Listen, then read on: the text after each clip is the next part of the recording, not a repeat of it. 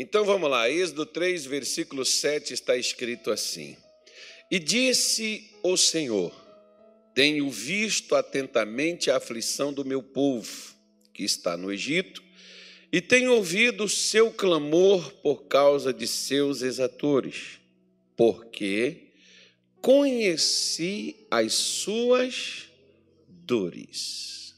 Vamos dar uma parada aqui. Três coisas nós temos neste texto. Deus viu. O que, que Deus viu na vida de seu povo? Ele viu a aflição. O que que causa aflição na vida de uma pessoa? O que que causa? Hã? Por exemplo, você está aflito? Talvez não por você, mas por alguém da sua casa. Se você tem uma pessoa, por exemplo, no seu lar, com problema de vícios, com problema de doenças, com problemas financeiros, com brigas, descontentamento dentro da tua casa, pode ser que não seja você. Você pode falar assim, pastor, eu, eu não tenho, eu estou bem, graças a Deus, eu estou buscando a Deus, eu estou na igreja. O problema lá em casa é minha mãe, é meu filho, é meu pai, é meu irmão, é o meu marido, é a minha mulher. E aí vai divergir de uma, um, um canto para outro, de uma pessoa para outra, mas vai afligir a sua vida. Isso vai te trazer, porque a aflição, por exemplo, é sofrimento. Ninguém fica aflito porque tem um milhão de reais para gastar e não sabe com quê. Ninguém fica aflito quando tudo está dando certo para você e sua vida anda de vita em polpa. Ninguém vai ficar aflito por causa disso. O que traz aflição são os problemas. E o que é interessante é que, às vezes, eu não sei você, mas quando eu cheguei no Evangelho em 92, a minha oração, que eu não sei nem se era oração, era mais uma acusação que eu fazia porque eu dizia assim: Deus, o senhor não está vendo o que está acontecendo comigo? O que, que estão fazendo quem está sofrendo injustiça, por exemplo? Eles gostam de fazer essas orações assim, e, dizer: o senhor não está vendo o que, que meu marido está fazendo, o senhor não está vendo o que esse governo está fazendo, o senhor não está vendo o que a minha mãe está fazendo, o que, que meu pai está fazendo comigo, o senhor não está vendo a minha situação, meu problema, minha luta, minha dificuldade. Deus, cadê o senhor? Onde é que o senhor está? Parece que Deus, né? Ele vai descer porque nós estamos ali fazendo ele descer porque ele não está enxergando. Não, meu irmão, deixa eu falar uma coisa com você. Deus vê exatamente como você está e como você se sente. Talvez você nunca vai dizer para alguém, né, eu encontrei várias pessoas às vezes na minha vida, que as pessoas disseram assim: eu nunca, eu sofri calado eu nunca falei para os meus filhos, nunca falei para os meus pais, nunca falei para os meus irmãos, nunca falei para ninguém do meu sofrimento. Ninguém sabia, pastor. Ninguém, eu não, disse para ninguém o que eu passava. E quando eu cheguei na igreja, a pregação toda foi toda para mim. Por quê? Porque Deus sabia. E como você chega e tem uma pessoa desconhecida, que talvez você também nunca disse nada para ela, que ela não sabe nada da sua vida, como é que essa pessoa agora vai falar coisas com você que só você e Deus sabia? Onde doía? Por que doía? E o que estava acontecendo com você? Porque Deus via. E ele disse: não só via, ele via atentamente. Ele estava prestando atenção ao que estava acontecendo. Aí vem uma pergunta. A pergunta que não quer calar. Qual é? Se ele está vendo, por que, que ele não faz nada?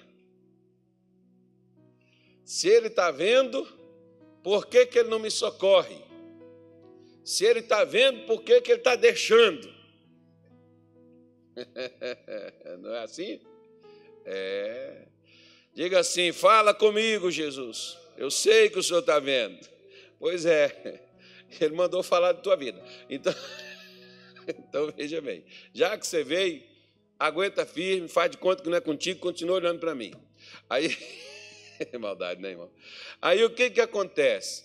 Geralmente, como o povo de Israel, por exemplo, eles ficaram por 329 anos. Eu não posso te afirmar que desde o primeiro ano da escravidão, do sofrimento, da dor, Israel começou a clamar. Eu não posso te dizer isso.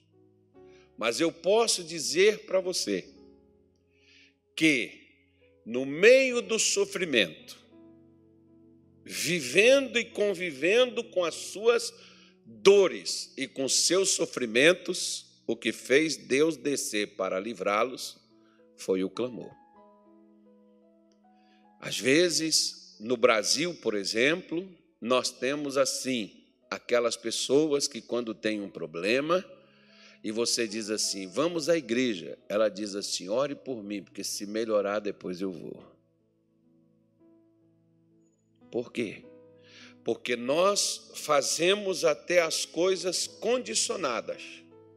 Se Deus me der isso, eu faço aquilo.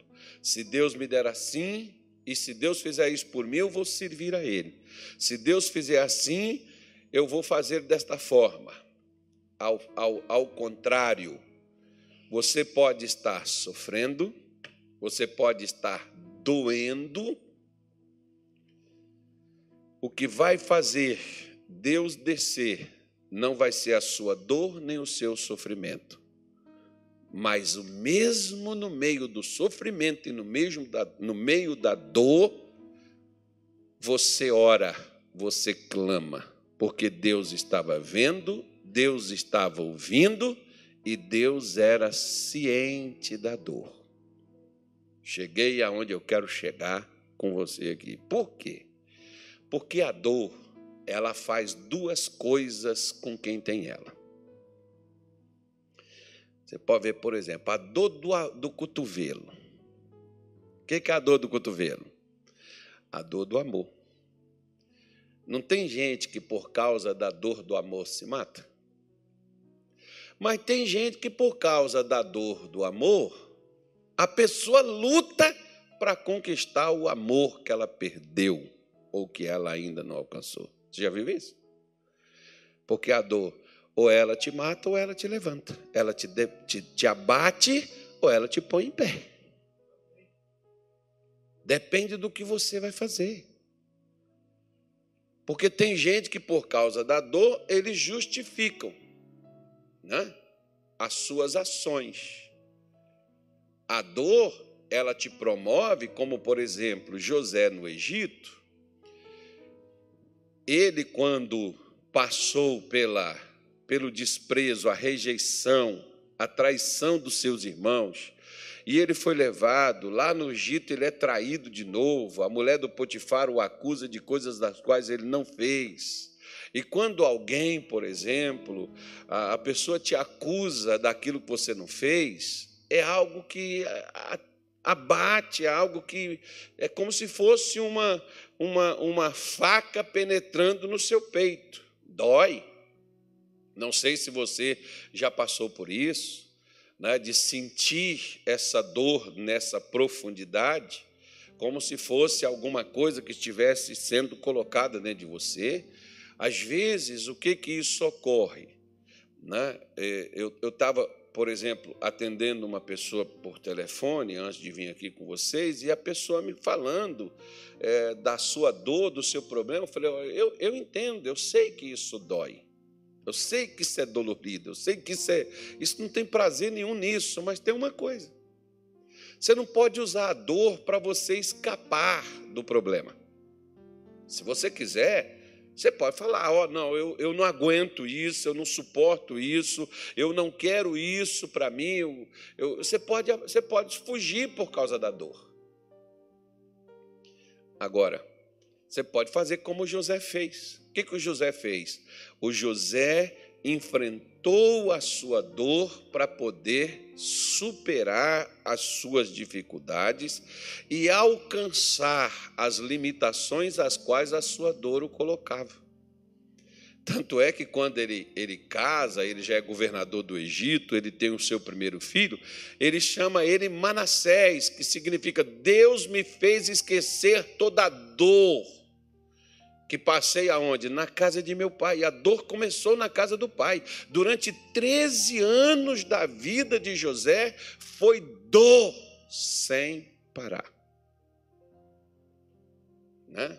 O que, que você faz com a dor?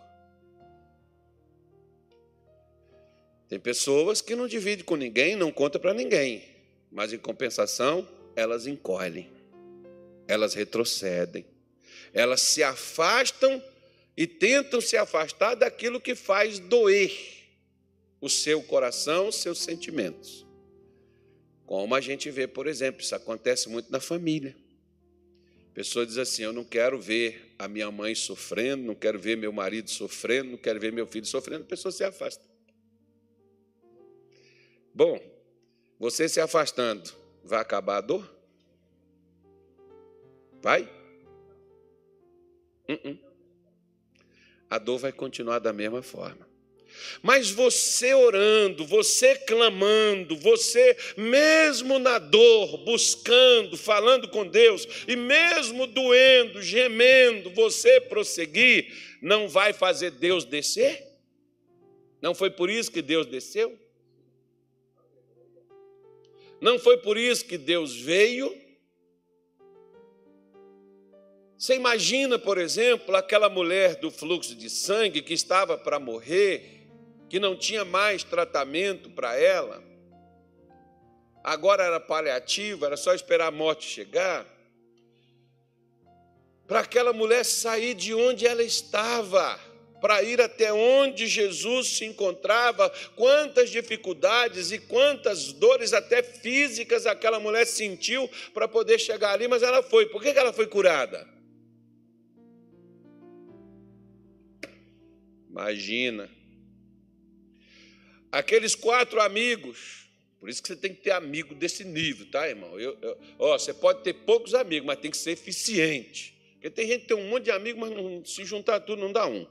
Aí, aqueles quatro amigos, aquilo é que é amigo, que pegou o outro e colocou na cama e disse: Nós vamos levar você até Jesus. Esse é amigo. Nossa Deus, eu fico admirado com os amigos desses, que o amigo não é o que te leva para o bar, o amigo não é o que te leva para a gandaia, não é o que te leva para a noitada, para a farra. Amigo é o que te traz a Cristo, o que te traz a Deus. Esse é seu amigo, esse que quer o seu bem. E esses amigos você tem que valorizar eles. Aí o que, que acontece? Eles vão, só que quando eles chegam, o que, que eles encontraram? Eles encontraram dificuldade. Será que não doeu os músculos para levantar o amigo naquela cama, para tirar, para passar por cima do telhado e descer na casa? Será que não doeu, não? Doeu. Mas o que, que Jesus viu neles? A fé, não foi a dor. Vendo-lhes a fé. Porque a fé você demonstra naquilo que você faz. Não estava doendo aqui? Estava doendo.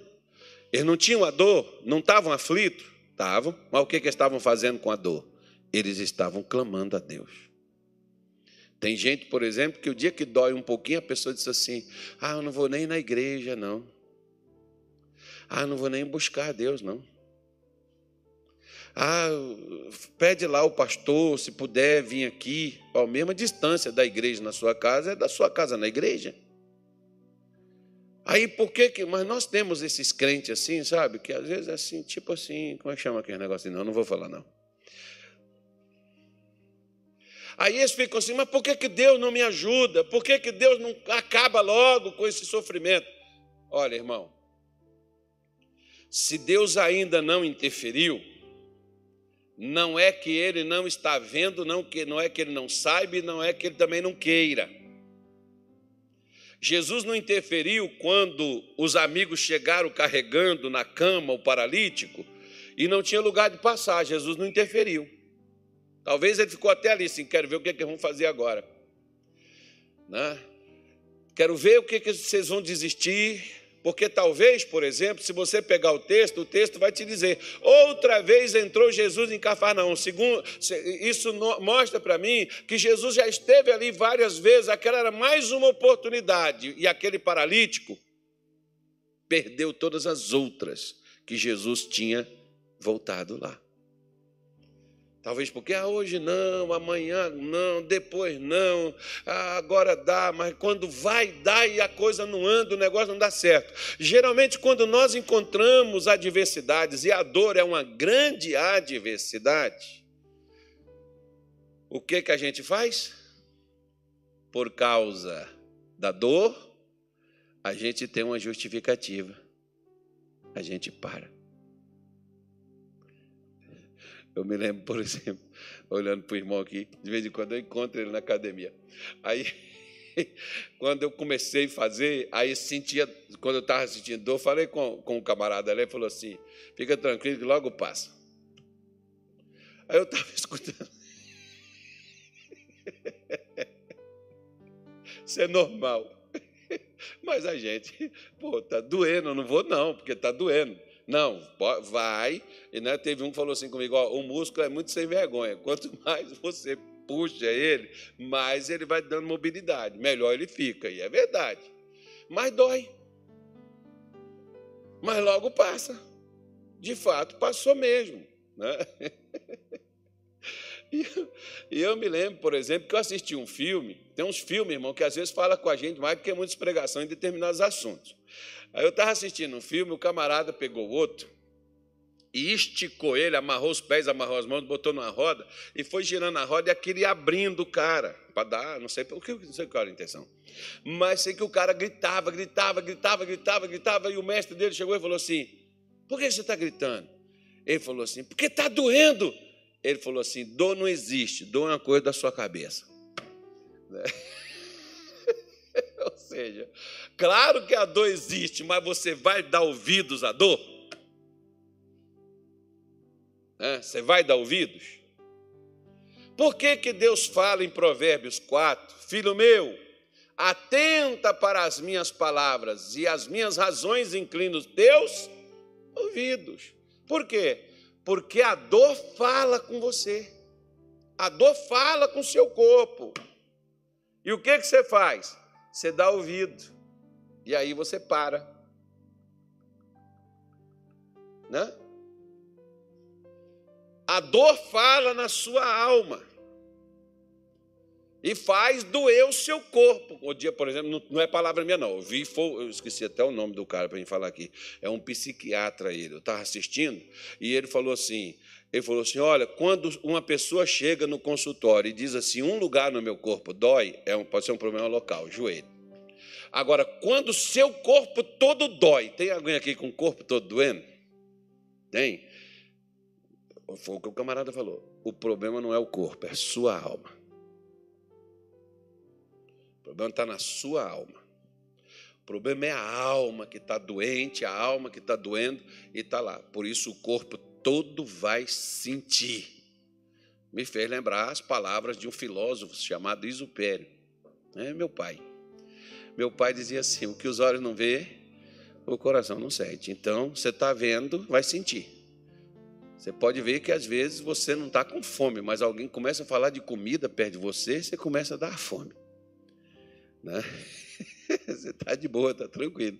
Alguém começou a falar, você começou a sentir. Pois é, então você viu, sentiu o cheiro, acabou. Agora, enquanto você não comer, não tem negócio, não tem jeito para você. Pois é. Por isso que Salomão estava dizendo: olha, atenta, ó, dá razão, fica do meu lado. Embora estava doendo, Israel não deixou de clamar, Israel não deixou de buscar. Por que, que eles fizeram Deus descer para poder livrá-los? Eles tinham uma justificativa ou uma desculpa. Né? Muitas vezes nós queremos dar uma justificativa daquilo que nós não fazemos, ou uma desculpa. Por isso que tem um ditado que diz que quem não quer fazer, dá uma desculpa. Não, pastor, porque pimenta nos olhos dos outros é refresco. Não, irmão, porque uma coisa. Deus criou um meio de nos abençoar e mudar a nossa vida. Esse meio chama-se fé. E fé não é aquilo que a gente fala, é aquilo que a gente faz. É o que nós fazemos. Fé não está em palavras. Fé não está apenas no que você diz. Tem muita gente, por exemplo, que tem confissão positiva, que fala coisas bonitas, mas na hora de enfrentar as adversidades, o que, que a pessoa faz? Só reclama só murmura. Aí você diz assim: Mas você não sabe o que, que eu sinto, você não sabe o que, que eu estou passando, não é você, você não sabe o quanto está difícil para mim. Ora, está difícil também para você, ué. Só que para a pessoa está difícil de uma maneira, para você está difícil de outra. Quando foi que diz Jesus que é fácil? Ele diz: No mundo tereis o quê? Agora o que, que ele falou? Tenha bom eu venci o mundo. Então você, você tem dificuldade, você está numa luta, mas se você permanecer, encarar ela, você vai vencer. É você que tem que vencer os problemas, não os problemas te vencerem. E quando é que os problemas te vencem? Quando você parar de clamar. Mas está doendo, clama. Mas está difícil, clama. Está complicado, clama. Aliás, um, um camarada estava dizendo que quando uma pessoa, você está conversando com alguém, a pessoa te diz assim: está complicado. O que, que a pessoa está dizendo? Não me interessa esse assunto, cala a boca, já chega.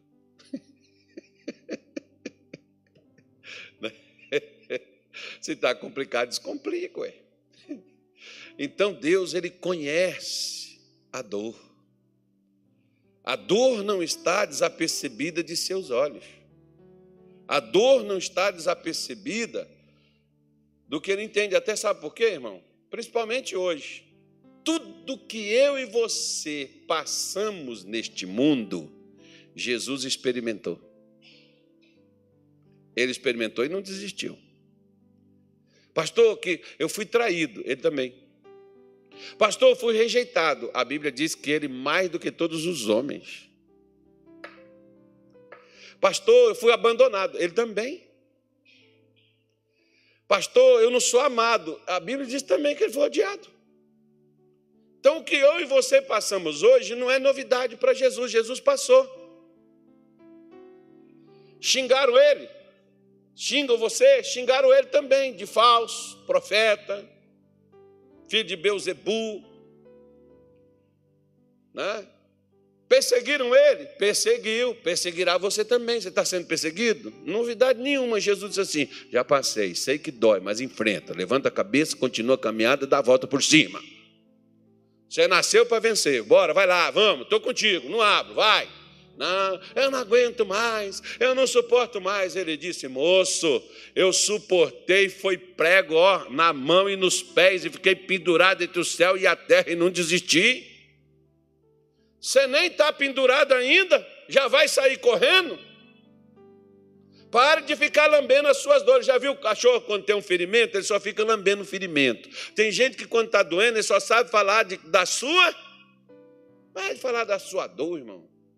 Ora, fala com Deus, vá diante de Deus, clama, abre seu coração, diga a Deus: Eu não quero, eu sei, eu estou mal, eu, eu, eu, a minha vontade é chutar o balde, a minha vontade é largar para lá, desistir de tudo, mas eu não vou largar, eu vou lutar, Senhor vai me dar força, eu vou vencer. Está doendo, mas eu não vou desistir da minha casa, da minha família, do meu lar, eu não vou retroceder, eu não vou desistir, por quê?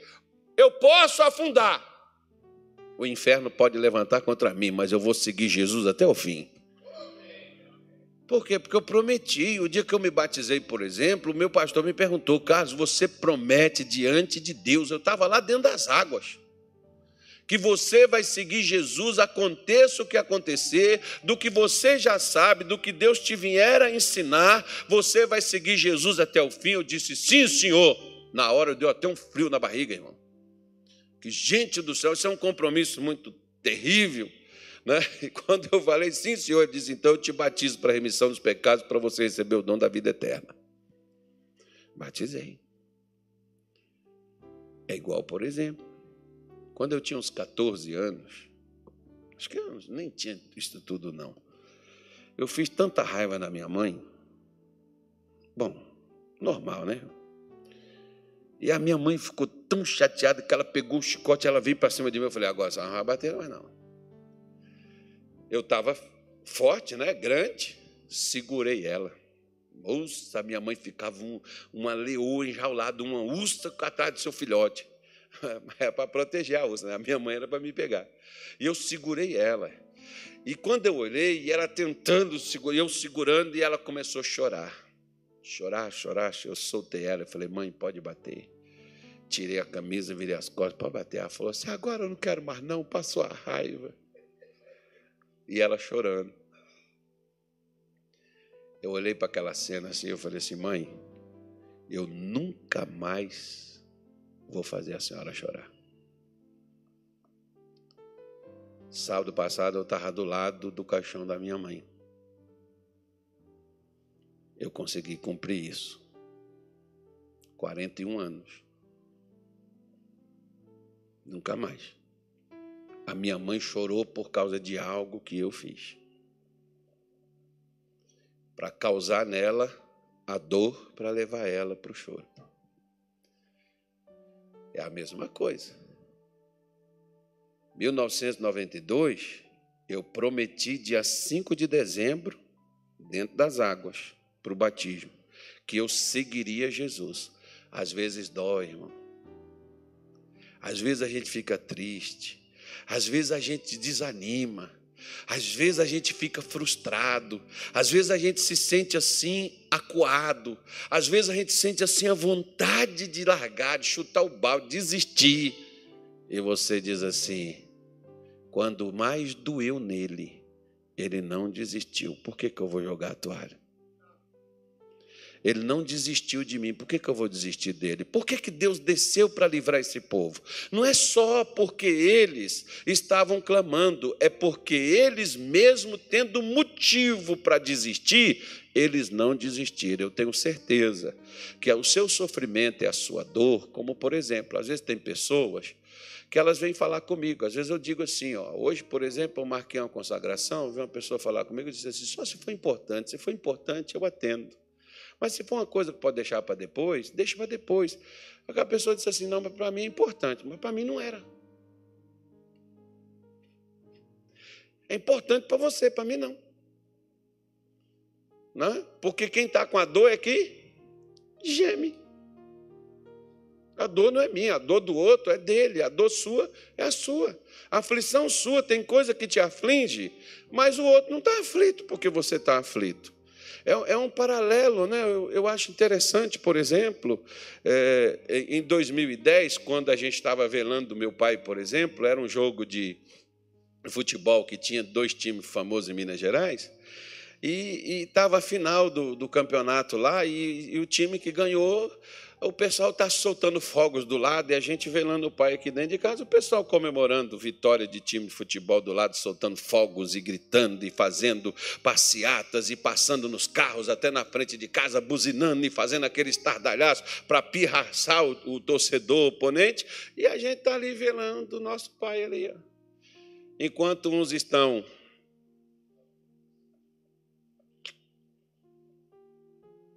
tristes, cabisbaixos, os outros estão. Ou seja, a dor não é deles, a dor é minha. A dor é dos meus irmãos, a dor é dos amigos que perdeu alguém. Né? Só quero te dizer uma coisa: que Deus não é alheio às suas dores, Ele conhece. Só não deixe que as suas dores faça com que você desista do que Deus pode mudar na sua vida. Porque o versículo 8, por exemplo, de Êxodo 3, ele diz assim: ó, portanto desci para livrá-lo. Por que, que Deus desceu para livrar? Porque estavam sofrendo, eles estavam é, doendo, complicada a situação, mas eles estavam clamando. Essa é a receita que faz Deus descer do céu. Você quer fazer Deus descer do céu, entrar na sua casa, entrar na sua família, entrar na sua vida? É isso aqui que traz ele na terra. É isso aqui que faz Deus deixar os céus e descer nesse mundo sujo, imundo, perverso, imoral, maligno, faz ele descer para tirar-nos de onde nós estamos aprisionados e não sairemos dali se não for por uma intervenção dele. Por isso que ele desceu para livrar. Está doendo? Está doendo, pastor. Deus sabe. Quer sair daí? Quero sair. Então, o receito para sair, o receito, a receita para a solução é clamar, mesmo em meio à dor, mesmo em meio ao sofrimento, mesmo em meio à dificuldade. Por exemplo, o profeta Isaías foi encarregado de uma triste mensagem que eu não gostaria de dar ela para ninguém, embora eu já dei. Também. Não é fácil, não. O profeta Isaías foi com o rei Ezequias e disse assim para ele: Arruma sua casa, porque certamente morrerás e não viverás.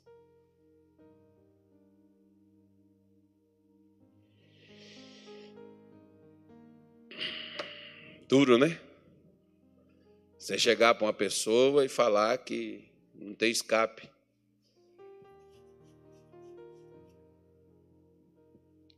Ezequias estava mal, estava doente, pelo que consta, ele tinha uma doença grave no seu, nos seus órgãos vitais, ele iria morrer. E quando o profeta chega e diz isso para Ezequias, ele não falou também não, Ezequias, eu vou orar por você e Deus vai te dar misericórdia, vai te curar. Não, ele deu o recado, virou as costas e foi embora. O que que o Ezequias fez? Ai meu Deus, e agora? O que vai ser de mim? Misericórdia! Entrou o desespero, entrou o medo, entrou. Não, sabe o que Ezequias fez? Ele não podia levantar. Você vê a situação como o camarada estava. Ele não podia levantar. Ele não podia ajoelhar. Ele virou o seu rosto, acho que nem o corpo ele virou. Deitado na cama, ele vira o rosto para o lado da parede. E ele começa a fazer o quê? Orar. E por que que Ezequias iria morrer? Porque Ezequias estava apenas curtindo a sua dor sem fazer nada para sair ou para vencer ela. Você só sabe falar da sua dor para os outros, para os seus colegas, seus amigos. Você só sabe, tem gente que às vezes chega na igreja, até com a gente, né, pastor? Às vezes a gente tem que falar, mas, ó irmão, mas calma, Deus vai mudar a situação, Deus te trouxe, fica firme, Jesus vai te dar vitória. Não, pastor, mas é que aí a pessoa quer jogar, às vezes, até a culpa nos outros, da sua dor, da sua dificuldade, da sua luta, das suas privações, das suas condições, das suas situações. Ezequias pega a sua dor, né? o cara ia morrer. Ele vira para Deus e ele diz: Olha, eu peço que o Senhor se lembre que eu andei. Eu não estou andando mais, é verdade. Eu não estou orando mais, é verdade. Mas agora eu estou orando. Eu peço que o Senhor lembre que eu andei contigo. E eu quero andar mais ainda. Eu quero voltar, eu quero continuar. E o que que Deus faz? Deus faz o profeta que está lá na saída Deus faz ele voltar e diz assim: vai lá e diz a Ezequias que ele tem mais 15 anos de vida, manda ele pegar uma pasta de figos e colocar no local sobre a enfermidade. Daqui três dias ele estará na minha casa, é o sinal que eu estou curando ele. Interessante, né, irmão? A pessoa, quando vem para a igreja, já está orando em casa, porque se não orar em casa, não chega aqui. A pessoa que está no hospital, quantas pessoas às vezes está no hospital, a pessoa está orando. A hora que eu sair, eu vou lá na igreja dar o testemunho. e ela vem. Esse dia mesmo chegou uma mulher aqui assim. E ela falou: estava no hospital perguntando e dizendo para Deus o que, que eu faço. E Deus falou: você vai levantar daqui, você vai lá na igreja e vai pedir o Carlos para ele orar em você. E quando eu orei na mulher, a mulher, eu falei: Deus falou isso? Falou. Porque quando fala com intimidade assim, né, irmão? É Deus, né? Porque se fosse ela, ele ia falar assim, Pastor Carlos, mas quando falou Deus, não precisa, Deus não precisa colocar Pastor Carlos.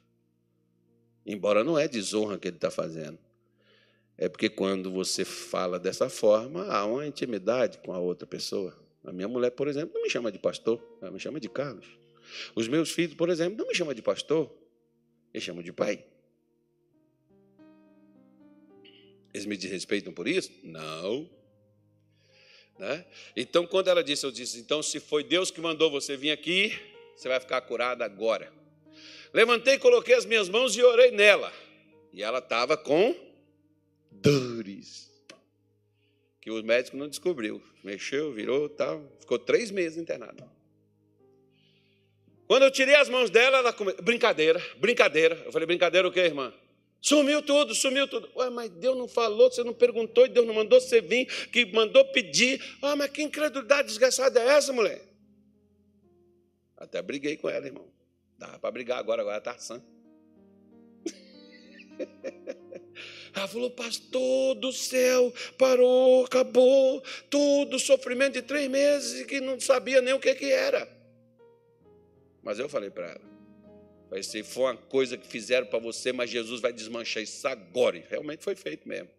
Mas Jesus desmanchou tudinho que Satanás faz, porque a Bíblia diz que para isso se manifestou o Filho de Deus para destruir as obras do diabo. O diabo faz? Faz, mas Jesus desmancha.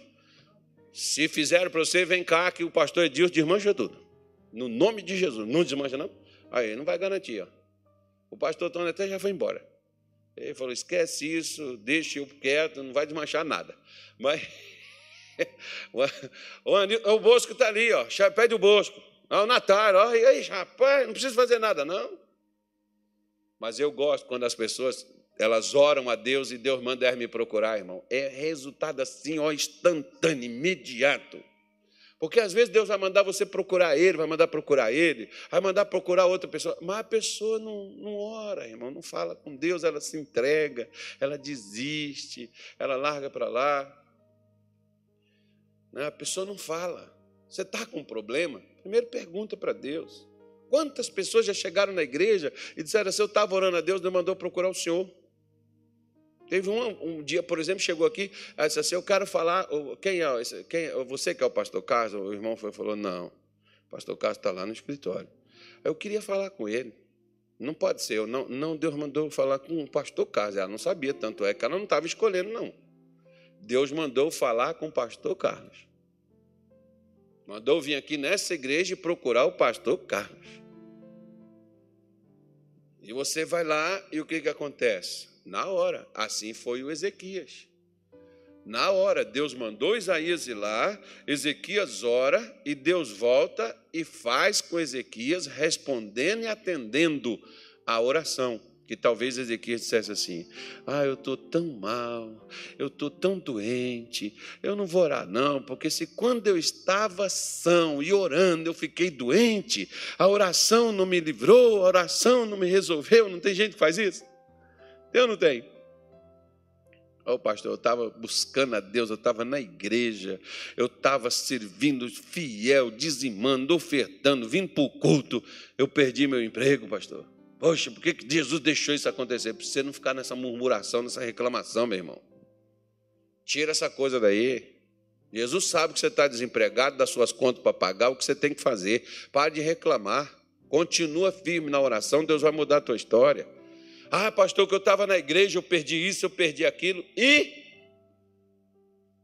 não, poxa vida, porque eu fiquei doente, eu passei mal, eu, eu tive um problema sério, ah, eu, assim, assim, assado, porque você pode ver, por exemplo, que tem gente que não sabe lidar com a perda. Olha, por exemplo, gente de Deus, irmão. O que, que Josué estava fazendo diante do Rio Jordão? Junto com Israel, chorando a morte de quem? E Deus chega lá e diz assim: Josué, Moisés, meu servo, é morto. Ele não vai voltar, não, você vai esperar. É uma sensação estranha,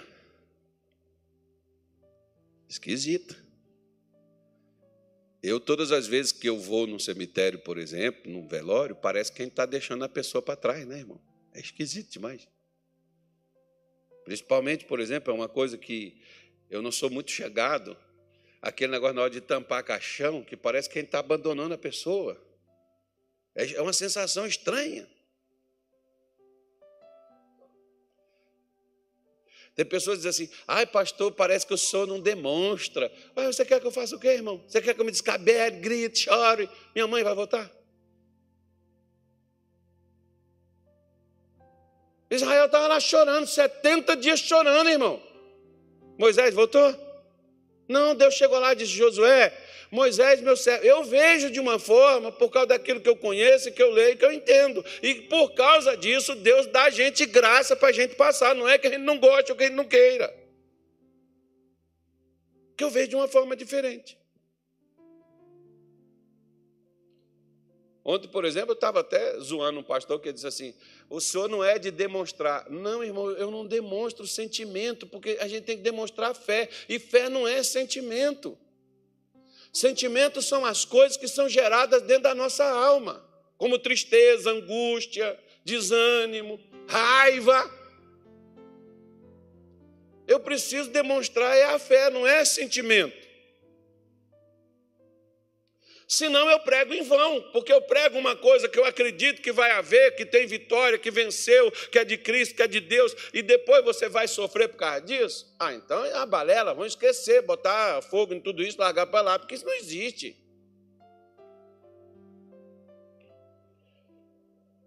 Quer ver?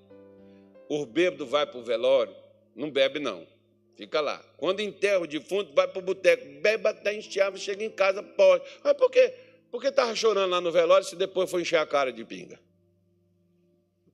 Mas lá no velório estava chorando. Que é uma coisa, por exemplo. Quantos maridos que a mulher morreu e o camarada se perdeu, como por exemplo na bebedeira? Já viu? Já viu? Já vi muitos, já vi até na minha própria família. Dói, dói, mas o que, que a pessoa está fazendo com a dor? Sufocando ela na pinga, sufocando ela na cachaça. Como, por exemplo, traição. Pastor, por exemplo, irmão, eu dou três sentenças para ele. Quando pastor é traído, meu irmão, você vai acontecer três, coisas para você. Você decide qual das três vai acontecer.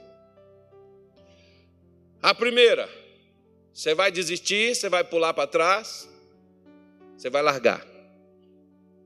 A segunda, você vai se abraçar com Jesus e grudar nele, porque ele é o único que te ajuda nessa hora para você não perder a cabeça. A terceira, você vai querer devolver o que fizeram com você. Você vai querer fazer com a, com a mulher o que ela fez com você, para devolver o tal do negócio, né? Tem gente que faz isso. Fez contigo? Faça, porque você não é de jogar fora, você está bem. E, tem besta idiota que escuta isso, tanto mulher quanto homem. Não, mas porque o senhor não sabe, porque eu fui. Ué, você foi e vai fazer a mesma coisa? Você foi é ruim? É ruim. E por que você quer devolver então? Então você tem três alternativas. Ou você larga a fé, ou você agarra com Jesus, abraça Cristo para Ele te tratar, te ajudar a superar isso, ou então você vai devolver. Você vai querer fazer a mesma coisa que fizeram com você. Isso vai pagar? Não, isso vai trazer desonra a você. Vai trazer vergonha para você depois. Não vai devolver para o outro. Chumbo trocado, né? Mas morreu os dois. Se dois. Está parecendo aqueles filmes de faroeste, né? Os dois pistoleiros, um na frente do outro. E pá, pá, o outro cai para um lado, o outro cai para o outro. Morreu os dois. Né? É assim. Às vezes é o que as pessoas fazem. Né? Então a dor, ela está aí. Deus não está. Deus não está, digamos, Deus não. Não é, Deus não, tá, não é que Deus não está fazendo caso, ela está lá, mas o que, que você está fazendo com ela? O que, que você está fazendo com a dor? A sua dor é verdadeira, ela existe, ela está ali, mas o que, que você está fazendo com a dor?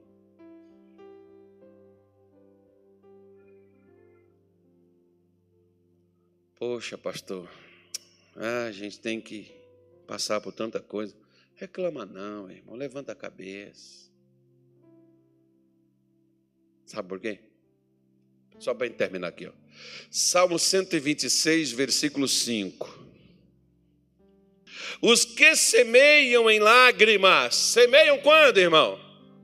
Em lágrimas, cegarão ou colherão com, mas na hora de, da semeadura está chorando.